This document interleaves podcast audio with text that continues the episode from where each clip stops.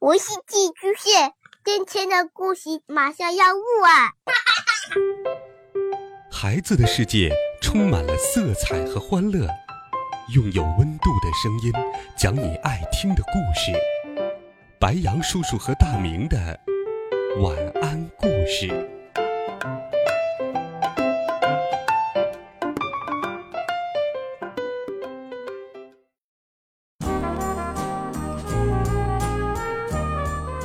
小朋友们、同学们，大家好，欢迎收听白羊叔叔讲故事。今天，白羊叔叔继续给你准备了好听的《巴巴爸爸》系列故事，一起跟随巴巴爸爸一家去野餐吧！一起来听《巴巴爸爸去野餐》。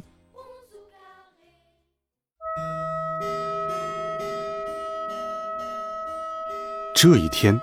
天气非常不错，巴巴爸爸一家来到了户外。他们来到了山水环绕的美丽地方。天空当中还有鹰在翱翔。孩子们在小河边扎营，他们决定在这里野餐。他们悠闲地坐在小河边，孩子们把脚伸进了清凉的小河里。巴巴族正在观察鹅卵石。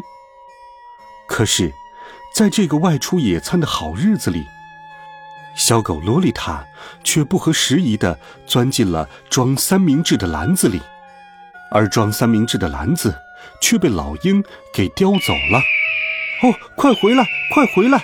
汪汪！老鹰飞呀飞呀，把篮子带到了山顶的鹰巢里。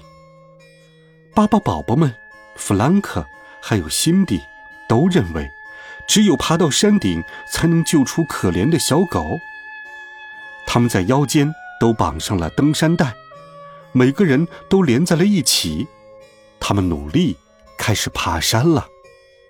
爬山并不轻松，非常辛苦。高山上还有岩羊，还有开满了山花的岩壁。可里可里可里。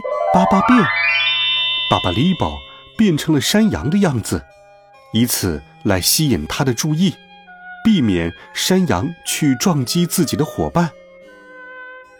他们在经过小峡谷的时候，会有两个巴巴宝宝变成简易的桥，可哩可哩可哩，巴巴变，以便每个人都能顺利通过。快要登上山顶的时候。他们闯进了大熊和熊宝宝们的洞穴里。幸运的是，所有长着毛的动物都喜欢把巴宝，因为因为把巴宝也是毛茸茸的，所以熊妈妈一点儿也不生气。他们终于接近山顶的鹰巢了。爸爸李宝率先救出了小狗洛丽塔，他抓住了三明治的篮子。可是，可怜的鹰宝宝们肚子很饿，两只老鹰叫了起来。鹰爸爸和鹰妈妈还流下了眼泪，因为他们找不到给鹰宝宝的食物。巴巴宝宝们停下了脚步，我们一起来分享吧。还好，三明治非常多，足够所有人吃。他们就在山顶上鹰巢里。吃了自己的野外午餐，但是现在，他们遇到了新麻烦，乌云正在向他们靠近。孩子们应该怎么下山呢？可绿可绿可绿，巴巴变！如果你也能像巴巴宝宝一家一样，可以变换形状的话，巴巴宝宝们变成了各种颜色的气球，然后他们把孩子们。装进了把巴宝变的吊篮里，就这样，他们安全的从山顶往下飘去，飘啊飘啊，孩子们快要落地了。看看，地上是谁？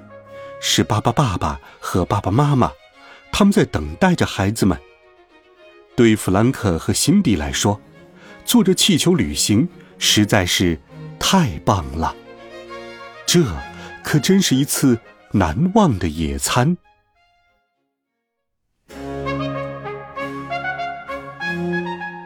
好了孩子们这一集好听的故事白杨叔叔就给你讲到这里。温暖讲述为爱发声我们明天见。